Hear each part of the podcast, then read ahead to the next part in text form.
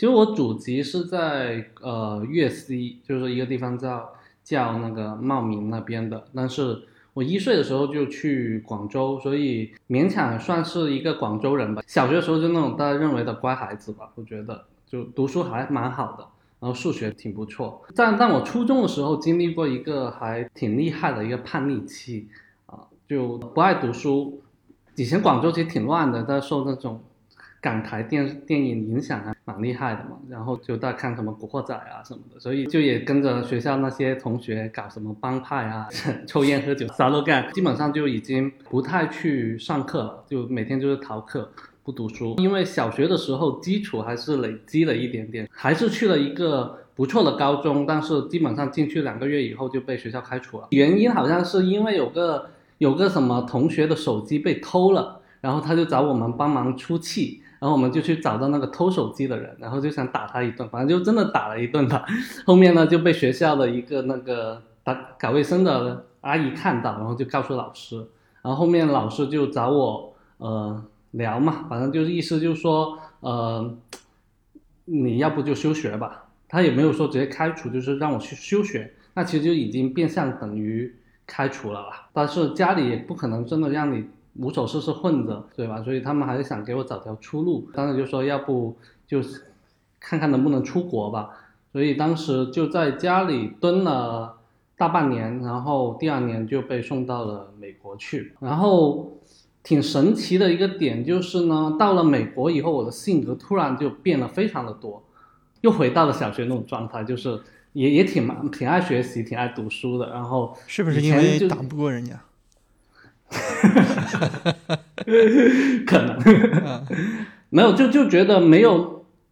其实我觉得可能初中时候更多是受身边朋友影响，就是觉得这样是一件很酷的事情，然后呃，就受这种叫 peer pressure 比较厉害吧，然后觉得我必须也要跟着他们这么干。那到了高中，因为我去的那个高中是一个教会学校，就是那种非常非常。保守的一个学校，就不要说呃打架了，就抽烟喝酒都不会有人做这些事情，而且整个小镇基本上没人抽烟的，对，喝酒也很少啊。然后女生穿裙子是不能比膝盖高的，就是非常传统的一个小镇，而且身边没有没有什么其他人，全部我们那个镇的的人住在里面都是这个教会的，所以都是类似的这种比较单纯的。人吧，所以就在这种环境下面，你感觉你学坏，或者说你在像国内这种形式方式，反而会让你像一个很奇葩的异类，所以你就觉得我不想再做这些事情，所以后面反而到了高中就就慢慢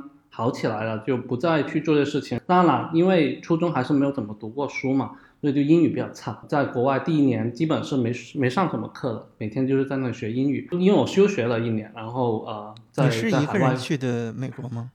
我一个人去，啊，对，高中就一个人，那那父母不会担心吗？从一个家庭选择来说，你没办法，父母还在工作，他们也不可能跟你啊。对，所以我无论去什么学校，也最终也大概率也就是我一个人在在去了。对，不过呢，虽然虽然父母没跟着，但是我们学校是那种寄宿呃学校，然后呢呃，在高二的时候开始，我就去那种美国人家庭里面住。啊，所以也也还好，就是美国家庭他们也还挺挺好的，就就对我照顾什么的。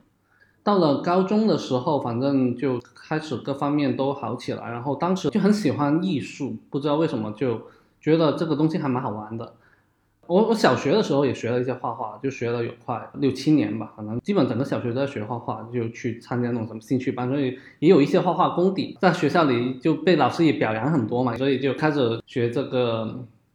呃，艺术，然后当时就很想去考一个艺术大学，也尝试申请了几家，但最终一家都没考上。我一家艺术大学没考上，那反而我一些保底的学校啊，就是那种综合性大学，基本上都都考上了。但当时好像也没有所谓的什么复读这种概念啊，在国外基本上就是那你考了那几家，你要不你就不读，要不你就在里面挑一家。所以当时就。挑了一家在纽约的综合性大学，当然了，虽然是个保底，但其实它排名也还好，也不至于说特别差的学校。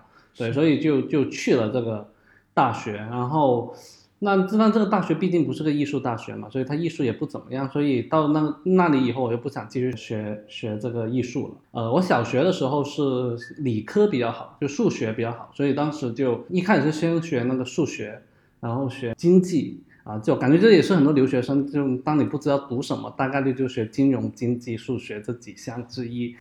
然后大概就是到了呃大一末吧，当时应该就有部电影出来，就是那个社交网络，就讲那个 Mark Zuckerberg，就 Facebook 创始人，他怎么去创立 Facebook。我不知道你有没有看过这个电影？我有看过。对对对，然后里面不是有一幕还挺酷的，就记得他招那几个实习生，然后他们就一起去在一个地下室啊，然后就尝试黑进一个什么网站，对对，然后对对对，然后说什么第一个黑的黑进去的。对你就可以拿到这个 offer，然后大家在那里吃披萨什么的。对，当时就对这一幕很印象很深刻，然后就觉得哎，好像学计算机还对，挺好玩的。然后当时就跑去计算机的院校找了他们的院长，然后说我想转来你们系啊，我说我是数学系的，现在那我想转过来。然后他他给我答复就是呃，计算机还挺难的，不确定我能不能读。他说要不这样吧，你保证这个学期如果你都能拿到 A 全 A 的话。我就让你转过来我们系，然后那个学期就啊比较努力学习吧，最后也达到了这个目标，然后就转到了计算机系。就当时我做这个决策的时候，并没有想过说我未来要做什么，甚至其实当时呃做做程序员其实并不是，起码在留学生圈子中并不是一个最主流的选择。其实大家最想去的是金融公司，对吧？去银行。去去投行，然后觉得这种就是可以穿西装嘛，对吧？可以拿的高薪，然后又受人受人崇拜啊，有很就是很聪明的同学去读的。所以当时其实我学计算机完全没有考虑过，说我未来的职业道路是不是要去做这一行。当时就是我一直以为我当时会去做做跟投行相关的工作，而且我数学很好，所以我觉得我是可以去做这件事情的。对，对，你看我第。前面第四期的那个朋友，他是特别喜欢物理，他物理学特别好，也也算理科。然后上大学以后也是就觉得什么原因嘛，反正想转专业。他大学在国内还是非常好的大学，就呃南开嘛。但是他要想从物理专业往计算机专业转，学校的答复就是不可能。别想，对，所以，所以你看，哎呀，我觉得这一对比，我觉得还挺挺感慨的。你你哪怕你就像说，你给他一个条件，说你，呃，每对拿到全 A 或者是怎么样，没有，就直接就说不可能，就没有这个途径。是的，他最后还是认定想学计算机，但他就只能连辅修都不可以，就只能是自学。嗯，那我觉得这个确实有点，一个大学生的时候不可能。在高中生、大学生就决定我未来的道路要做什么，我觉得这挺难的。就除非你真的是那种很极端的，就是我一开始就只想往这条路走，对吧？你看，我就高中其实想学艺术的，对吧？进大学的时候，反正不知都干嘛，想去投行，对吧？最后竟然走上了计算机这条道路。对所以感觉如果当时老师不让我做这件事情，说啊你不能转过来，很可能我现在也不会。就我现在人生应该会很蛮蛮不一样。当时其实对我来说，可能整个挑战是不大的。然后我一直觉得学计算机这一个，你不能只看学校教你什么，因为我觉得计算机是一个完全可以，确实它完全就能自学。你真正比较好玩的东西，基本都可能靠自学你会学得到。然后在学校可能更多其实就是学一些很基础的什么。计算机原理啊，对吧？什么一些算法啊，等等的数据结构，乱七八糟这些东西可能会学的多一点。其实当时我大学时候学 iOS，就学学怎么去开发 iOS app，其实是一个蛮有趣的，或者说当时其实认为啊比较人会的东西，其实很新的嘛。其实当时 iPhone 还是，所以 当时就就是学这个。然后大学的话做了几件我觉得蛮有趣的事，第一个就是跟大家搞社团，然后。啊，因为我们学校其实计算机也不算是特别厉害，就就没没什么计算机类的社团。然后当时其实有个还蛮好玩的，就是我跟几个朋友就觉得，我们都搞了计算机了，我们有这种能力，但是想去做点事情嘛。但是你如果只是做学校的功课，又挺无聊的，对吧？做游戏嘛，也不知道做些啥。然后当时我们的想法就是，可不可以去帮社区的人去做一些东西？所以当时呢，就就做了个社团，然后就发了一些这种。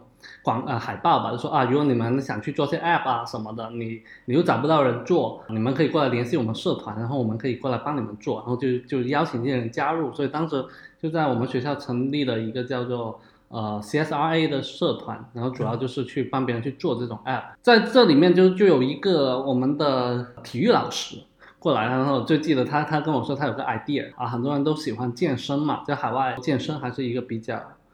比较火的东西，但很多人其实是请不起一个私人的健身教练。那其实我们认为说，其实很多时候一些健身的 plan 是可以，可以通过程序化来输出的。就是我，你只是要告诉我你的一些身体的情况，你平时的一些饮食习惯了，然后我们可以通过程序给你输出一些。运动的计划，然后你这个按着去执行就好了。然后我们可以根据你的这种执行，去跟你调整说你的下一步的计划可能要做什么东西，对吧？是有点像 Keep 这样的东西吧。但当时没有想做这个东西是一个创业，当时就单纯觉得就是帮一个老师做了一个这样的想法。然后后面好像这个老师。真的有想过把这个东西变成一个商业化的东西，但是等他想做这件事情的时候，我们已经快毕业的时候，也没有再管这件事情。然后到了大三的时候，就要找工作嘛，就我们有很多公司会来我们学校开这种招聘会，就我们叫 job fair。美国学校是有个这种大的篮球场，然后里面会有很多摊子，然后这些企业都会过来摆摊，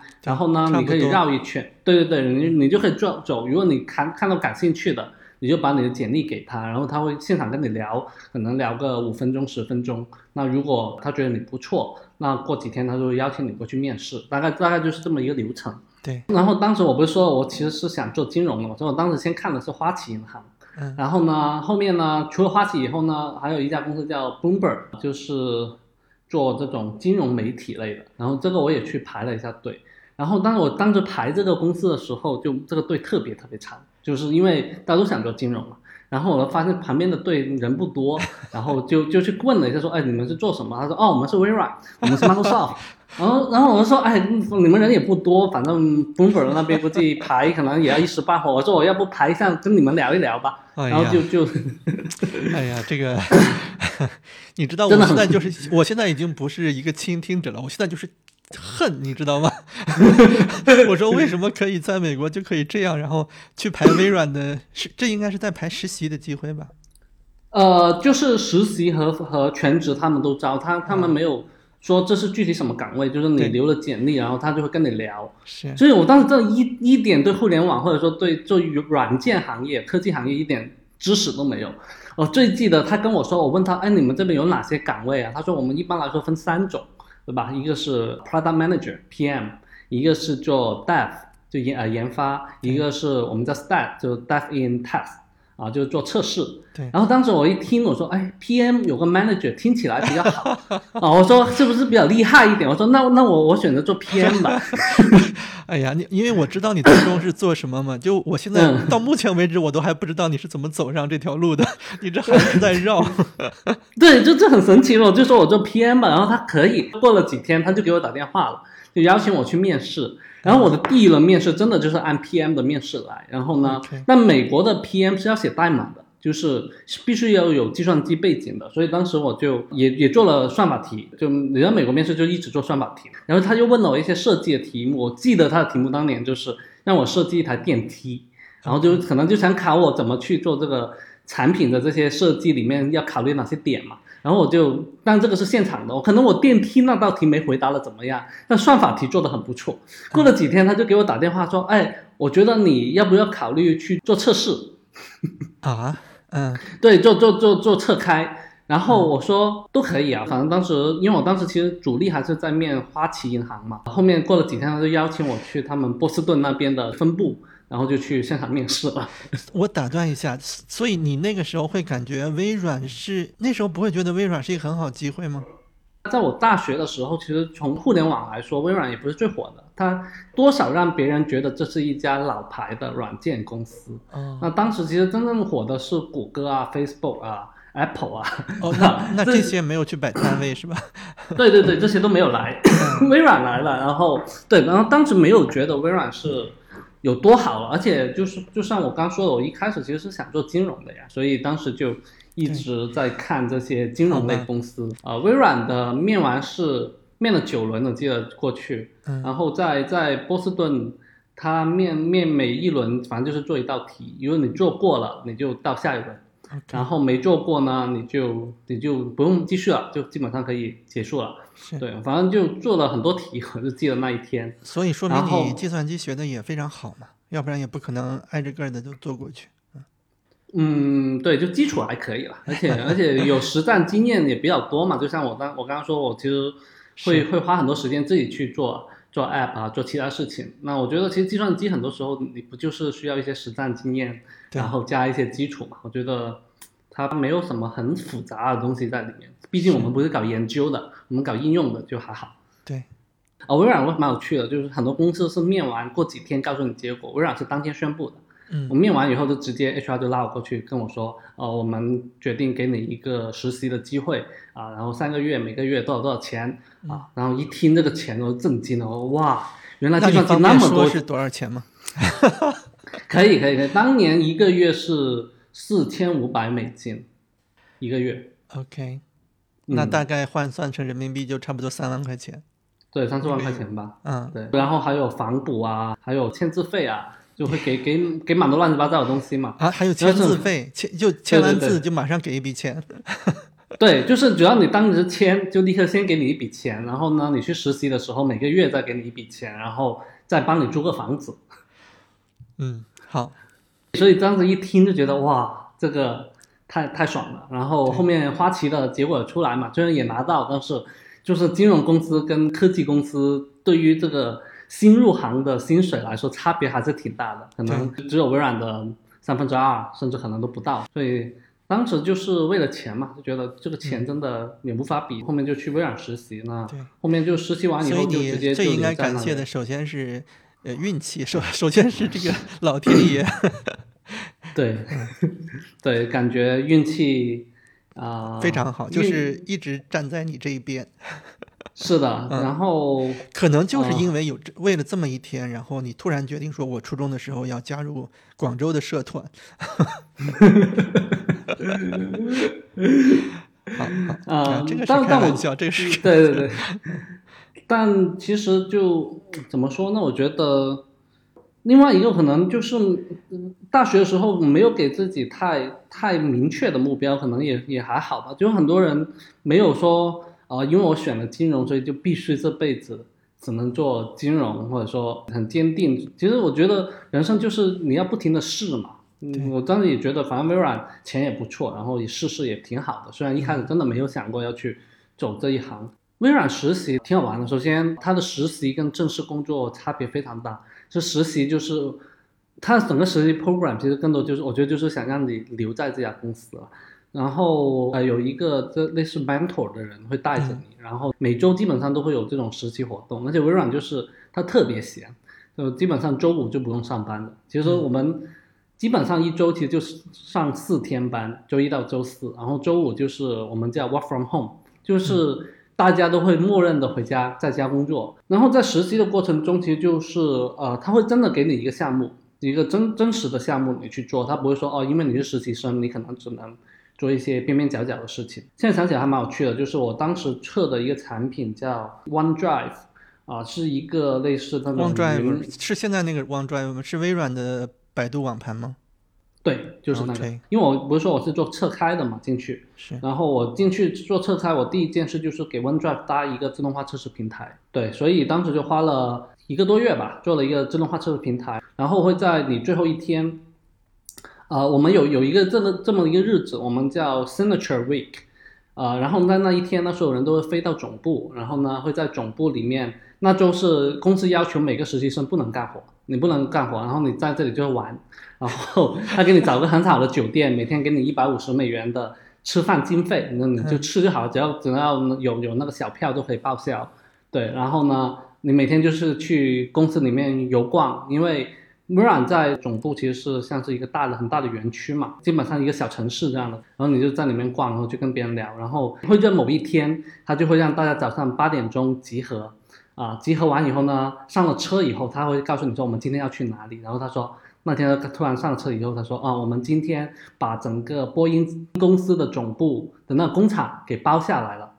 今天这我们去那工厂里面开 party，对，然后呢，我们就开到了那个工厂，然后我们会有那种游玩的车开进来，然后我们会在里面去看他们的工厂玩嘛，里面有吃的有喝的。到了晚上的时候，就会请一个也有点名气的一个歌星，然后过来给我们唱歌，然后我们就有一千。这个意义在哪儿呢？就让 你觉得好玩，就是让你觉得好玩，就是很现实的一个问题。如果你在微软实习，或者说你在 Google 实习，对吧？那这些实习生从某种层面上来说，他可能在这个公司里面就是已经算是比较好的一波人。那首先第一个就是我需要把这波人留在我们公司。在国内，可能很多公司都是有有五个实习生，我最后留一个。啊，好像现在这微软的实习生不太一样，对吧？或者说是微软呀、谷歌呀，可能苹果，就是说你通过了微软的这个实习的门槛，就说明，就说明你其实其他家也会认可你，你去其他家也没有问题。是的呀，就是因为他实习的面试并不会比你做社招的面试要简单了，就是其实一样一样都挺难的，只是说社招我们会更多去问一些。呃，你的经验过去项目或问一些项目，然后问一些设计题，对吧？那实习生可能就更多看你的这基本功。那从某种角度来说，进去的这波实习生，除了我啦，我觉得我真的在里面算一般的。但其实我身边的基本上都是不是哈佛就是什么耶鲁，都是各种名校的。本科生，那这些同学每个大的科技公司，最终你还是希望留在自己公司的呀。所以在实习 program 来说，最重要的目的不是说让你去产生什多少价值，因为可能我们都认为实习生其实你你真的产生的价值也是比较有限的。但是呢，是通过在你在这段经历让你觉得我们这家公司好玩。对吧？有有意义，做的事情有趣，然后你最终愿意留在我们这里做全职工作，这个可能是他的目的。所以当时就是 搞了很多这些乱七八糟的东西，让你觉得很好玩。对，然后结果有一个实习生说：“哎呀，微软这样，我很想去看一下谷歌是什么样子。”然后有啊有啊有啊，我们很多那些来微软的，可能呃，今年大三来的微软，大二可能就是在谷歌。或者说大二先来了微软，大三就去谷歌，他们都会去感受一下，然后啊，最终觉得哪个好，然后选择一家公司，毕业以后去，会会会，确实会这样。所以当时就就开 party 嘛，就开完 party 哦，然后最后就是走的时候，在每人发了一台 Surface。哎呀，不是你 你这个你们这样的活动多长时间举办一次呀？就是它是每年一次，然后呢一次就是一周，我还以为是。对对对，我还以为是因为我我有点串了串台了哈，我还以为每周举办一次，每周发一个 service。没有没有 没有没有，那它是每年一次，因为我们实习主要也是夏天嘛，那夏天到实习的快结束的，可能前倒数第二周、第三周，一般就会做这个东西，而且是它是全球的。我们当时很多别的实习生真的是从什么欧洲啊就飞过来，然后公司也给钱你飞过来，然后在这里待一周。对，其实也就是去输出他们的一个文化，然后让大家觉得这个公司很好玩。所以当时我们都以为说正式工作也会很好玩，然后结果当你真正拿了 offer，正式回来以后，发现我靠，这些啥福利都没了，就就没没没有那么什么。骗他领了证再说。对对对，就就发现什么 party 啊，什么东西都没了。你有没有听别的同学或者谁讲过，像苹果呀，或者是谷歌呀，他们那边有没有什么好玩的实习经历？谷歌的我有听过，反正我听说谷歌的 program 也是挺好玩的，但是它有没有这种开 party 我还真不知道。但我记得 Amazon 呢是会跟，因为 Amazon 也是亚马逊也是在在西雅图嘛，亚马逊应该也是有也是有这种 party，就是每每年一次这种活动的。然后呢，他们两边就微软跟亚马逊是经常要 PK 的。所以他们呢？为什么我们说我们要上车以后再告诉大家，就是不能泄露消息，说我们今年去哪里？因为很可能，只要你请这个歌星，他可能就会给你请一个更大牌。OK，就他们会会暗暗的在那里较劲，反正 OK，据说是这样的。嗯，对，是。所以播音里边好玩吗？你你们你们在那个地方是能看到，它它是一个在用的。地方还是？正在用啊，对啊，当时那个七八七就有一台全新的七八七在那个工厂里，然后我们就在那个七八七前面搭了舞台。OK，对，但你不能上去了，因为好像当时七八七还是比较新嘛，所以，你也不能进去，但是你可以看到。OK，我转正以后有个很大的变化，微软呃，当年我进去的时候，首先一微软换了 CEO，由原来的 Steve Ballmer 换成印度人了嘛。OK，换成对，然后他来了，第一件事就是裁员嘛，应该是有史以来微软裁员最厉害的一波。但我们还好，因为我当时进的部门是做那个 Word、Excel、PowerPoint 这些嘛，就 Office，嘛所以嗯，对，那我们本来就是一个现金流，所以对，不太没有怎么动到我们部门。但是据说其他部门有些非常惨痛。我知道做有个是给。做 Xbox 上面的一些娱乐系统的有个部门，就一天内全部裁了，这是第一个变化。第二个变化就是微软不再有所谓的测开跟开发两种区别，就全部都叫开发了。就所有人，你开发也要做，测试也要做啊。所以等于说我进去以后，我第一个月就从一个测试变成了一个开发。嗯，对，然后。后面就会开始做 Office 上面的一些开发工作。那当年做的第一款是做那个，呃，你刚才不是说的 Windows Phone 嘛？那当时 Windows Phone 还没有那么挫，就还我感觉微软 还是有点抱点希望的。当时应该是刚刚收购的诺呃诺基亚，所以呢，我们当第一版其实做的 Office 就是给 Windows Phone 去做一版 Office 啊，做这个东西。然后，反正就。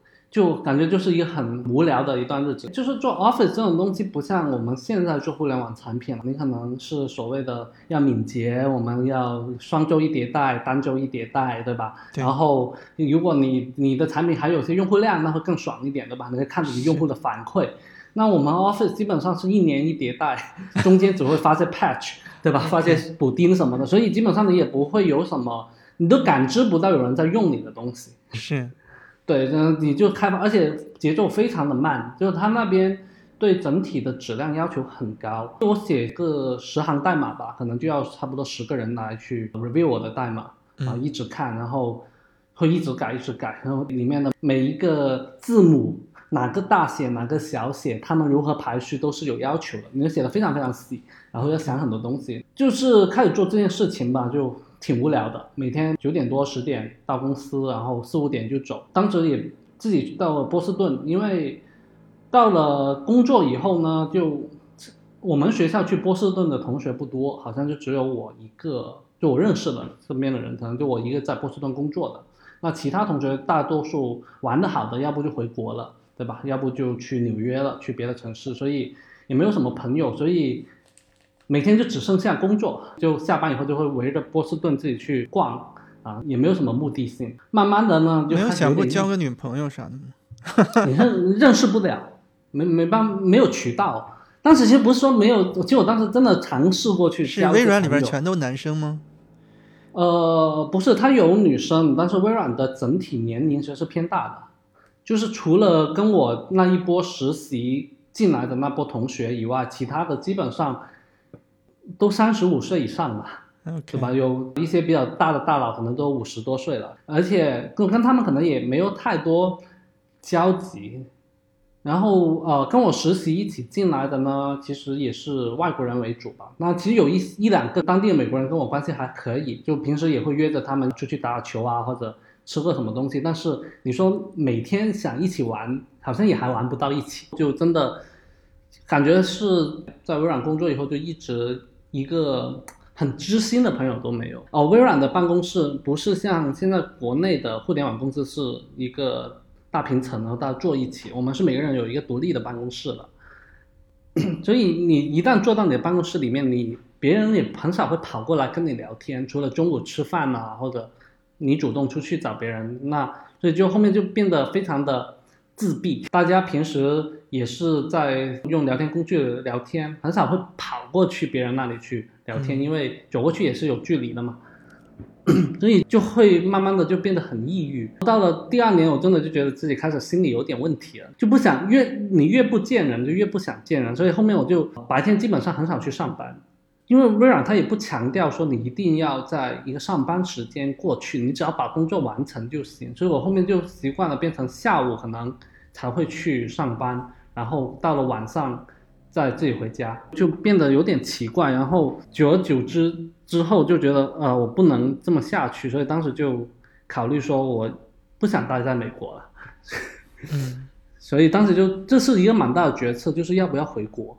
当时就开始想我要不要回国这件事情。现在可能因为中国确实互联网发发展的很好嘛，然后我们国家发展都非常好嘛。但是在我回国那一年，其实还是有很大的差距的，我觉得是，对，所以当时呃回来，其实我要面临的是我的薪酬会降低非常多啊。在微微微微软的我都说了，其实，在前面你进入以后，其实整个年薪还是起码换成人民币还是一个非常高的一个数字。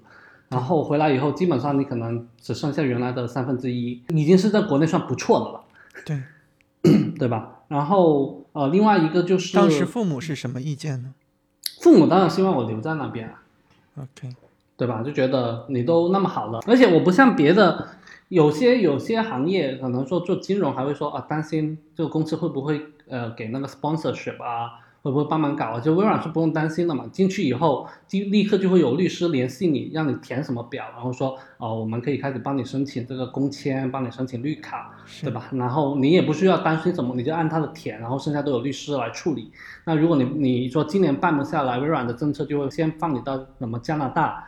或者说你也可以跳一个别的地方，例如说我想去欧洲，那可能放你到英国什么的，然后在那边继续申请美国的工签和绿卡，可能等到 OK 了以后你再回来，就他们也是可以支持这样，所以基本上你也不用担心，只要你愿意留在那里就可以留下来。所以当时就是很多人觉得，哎，你起码等到拿了绿卡你再回去嘛，或者说回来以后，其实国内加班又很厉害，然后工资也不高，就不明白你为什么想要回来，但是。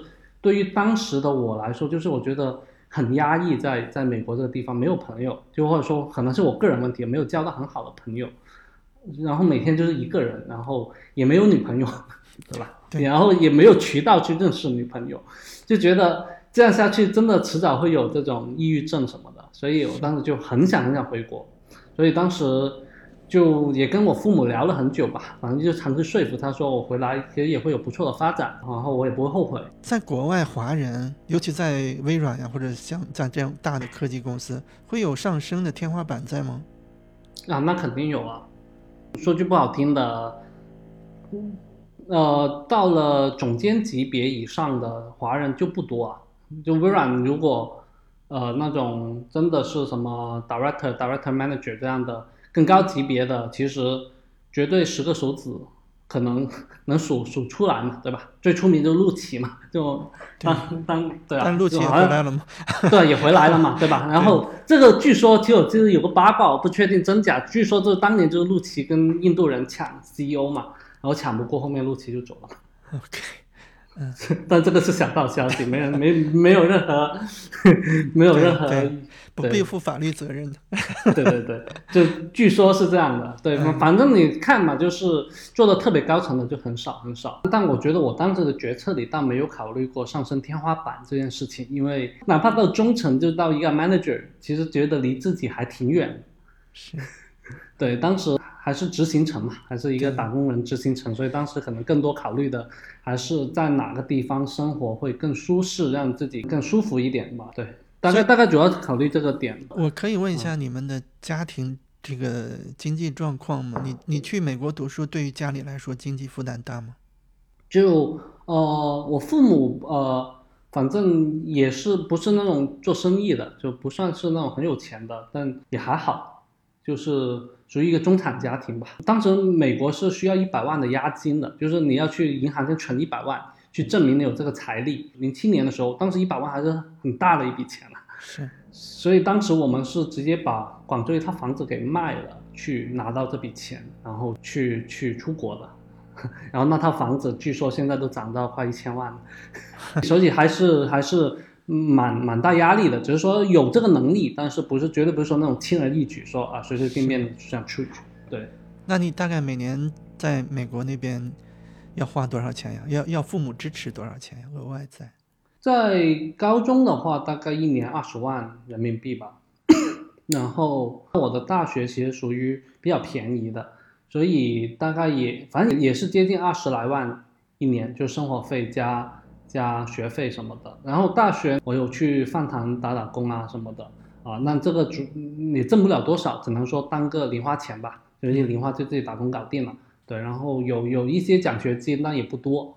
呃，高中美国读了三年，大学读了四年，七年，然后每年二十万，也还好吧？对，对对对，嗯，反正也反正肯定两百万 差不多吧，估计。是，嗯嗯，对好。那后面到了大三开始，反正有有实习嘛，反正实习那笔钱也也也挺够花的，是吧？是。那你是家里就你一个孩子吗？就我一个孩子啊。哦。所以呃，没有没有觉得特别有压力，就我，而且我觉得我父母有个蛮好的，就没有没有特别强调说我们是多么多么辛苦的把你供出来，就会让你压力很大。他们也没有给我这种压力，对。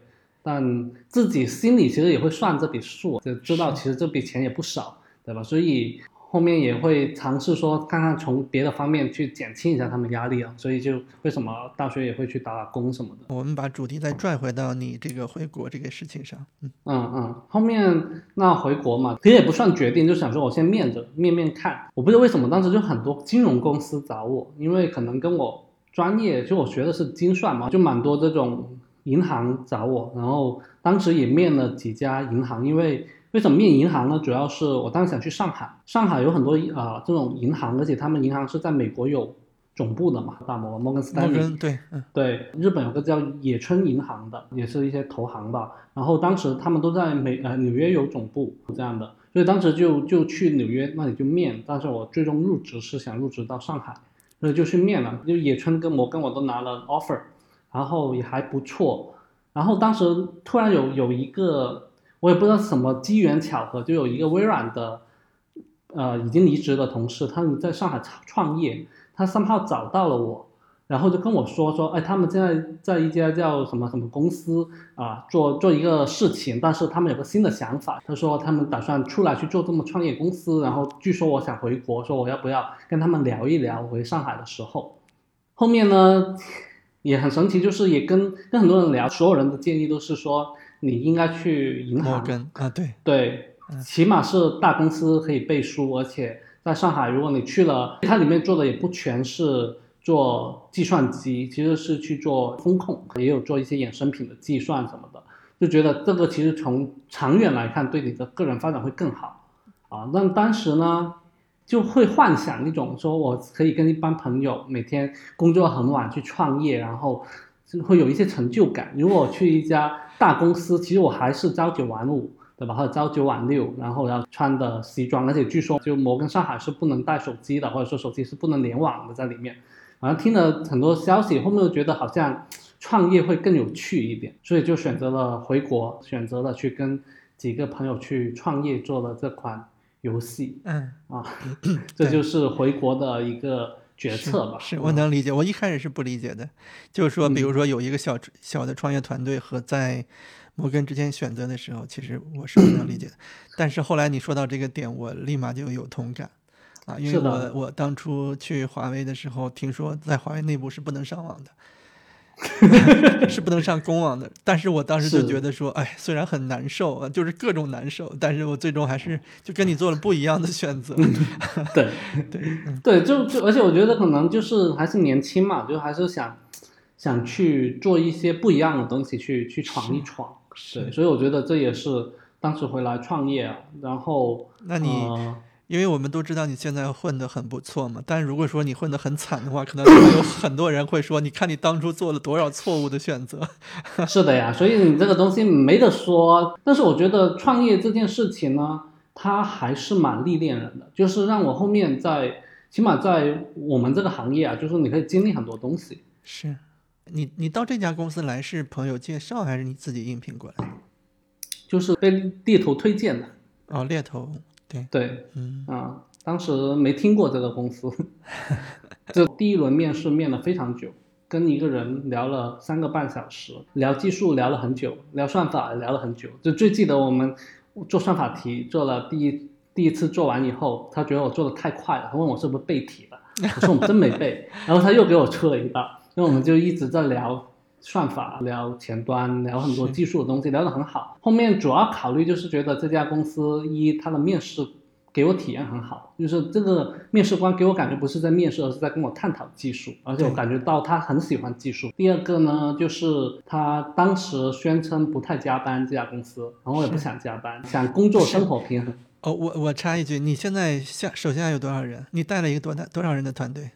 现在快整个部门三百三百人了吧？快。你们部门有三百人，然后你不加班，那那人？没有，我现我我现在加班了。哦，你是？但是，我必须有的时候，当年当年我们团队不大的时候，确实不太加班。对，但我我现在我们团队还好，我我起码我是不鼓励我们团队的同学加班的。我是跟他们说，我说我的要求就是我们把事情做完，对吧？只要你做完，你不需要去顾虑别人的眼光。别人说别人不走，我不走。我说你们做完你就走。我的价值观就是觉得我不需要你们去为了做样子坐在这里，我觉得这真的不是很好的一件事情，而且我也不鼓励大家去做，对吧？我觉得我希望你们在我的团队里是可以长期投入的。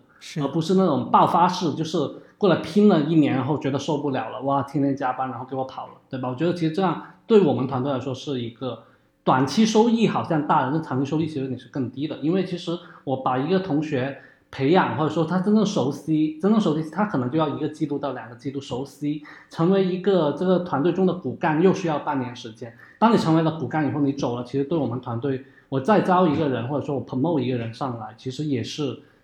需要时间的嘛？我觉得其实这个损失还蛮大的，所以我宁愿大家就说，你只要把事情做完了，我们在安排事情上面，我们也是相对合理的，不要真的明明你也知道这是一个三天的活，非得挤到人家一天来做，那也你也不合理，对吧？我们就相对合理的把事情安排好，大家努力去做，我保证你的产出效率是 OK 的，你的质量是 OK 的就可以了。然后在这个基础之后，你说你要不要加班？那我觉得这是。就是如果你能力强，那你就不要加班了。我也我也不会说，因为你加班，我就绩效给你好。是是，就我们就不太不不太看重了这个点。嗯，那你的 boss 不会给你一些什么压力吗？我，他不会说我七点钟的时候到办公室转了一圈，发现人都走光了，难道只有我一个人在加班吗？不会不会，因为因为我们还算是个半外企吧，算算是个外企，所以本来我们对我们公司也是价值观都是。不是认为加班是一件特别好的事情，对，是，是，哎呀，那挺好。我听你说的这些挺有感慨的，整个的这些经历听起来，其实很多事情真的是在自己，在你去怎么样去做选择。其实很多事情你不喜欢你就改变嘛，就好像你在微软干的好好的，但你自己觉得我不喜欢了，那我就变，而不是说我要考虑这考虑那，然后我就就一直守在一个地方。其实我觉得，嗯。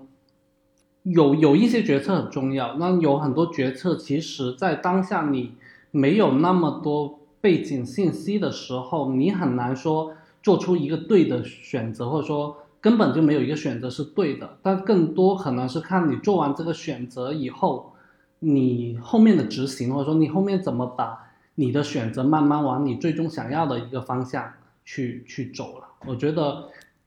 是，有时候有有一些决策可能真的在当下，你你可能会做完以后，可能立刻发现啊，我是不是做错了选择？我觉得不用太过担忧这个东西，更多是看，因为时间很长嘛，你往时间一拉长，拉到三年五年来看，其实你中间是有很多机会，让你一个看起来不对的选择，或者说看起来不是最好的选择，变成一个很好的 outcome，这个其实是可以做到的，这是我我我的感受，因为包括我来现在这个公司，就我一开始来。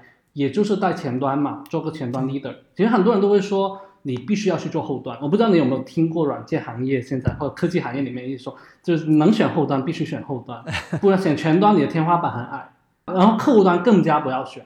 对吧？说客户端是最有前途的。对对对，我，那我跟你说，我来这里，我做的第一，我是前端进来，我，但是我很快来了，可能两个月左右，我发现我们公司需要做做一些技术吧，然后我们做内容，然后发现这个内容做前端是做不了的，你就做直播，我做推流，你不可能用前端写，所以我当时我做的决策是我把两个前端同学，我说我教你写客户端吧，所以我很快的我就转成了做客户端。那很多人就觉得你客户端的天花板很低，但我觉得更多是看我在这件事情上面我如何一步一步产出我的价值，把我的团队建好，然后去服务更多的同学，对吧？所以最终我也是从客户端慢慢做着做着，带的团队越来越大，然后就说啊，老板就说啊，要不你去带一个业务吧，然后就带一个业务，对吧？然后包包括到现在，其实我也是客户端，我也还是很很关注我们公司很多客户端的基建，可能都是我这边在推嘛，所以我觉得。其实哪怕你做客户端也好，你把它一步一步做好，你一样可以产出很大的价值，而不一定说真的就决策其实没那么重要，重要是你后面如何把它做好。从毕业以后，虽然阴差阳错的踏入了这个行业，到我三十五岁的时候做了也十来年了。其实我会蛮期待，就像我说的，我会希望我自己有一笔钱，然后可以在生活上面有一些基础的保障，以后可以去尝试做一些别的事情。我觉得这样可能会让人生更精彩一点。你试过以后的选择和你没试就选择了，虽然最终的选择是一样的，但你的心态是不一样。我我是希望我的选择是我都试了一轮以后，我觉得这个东西我很喜欢，那我回来再继续做它，而不是说更多是我没有别的选择，或者说大家告诉我这是最好的，所以我必须得选它。我觉得这样其实可能到我老的那一天，我一定会后悔，说如果当时尝试另外一条道路会不会更好？就你永远不知道这个答案，那这个时候我觉得很遗憾。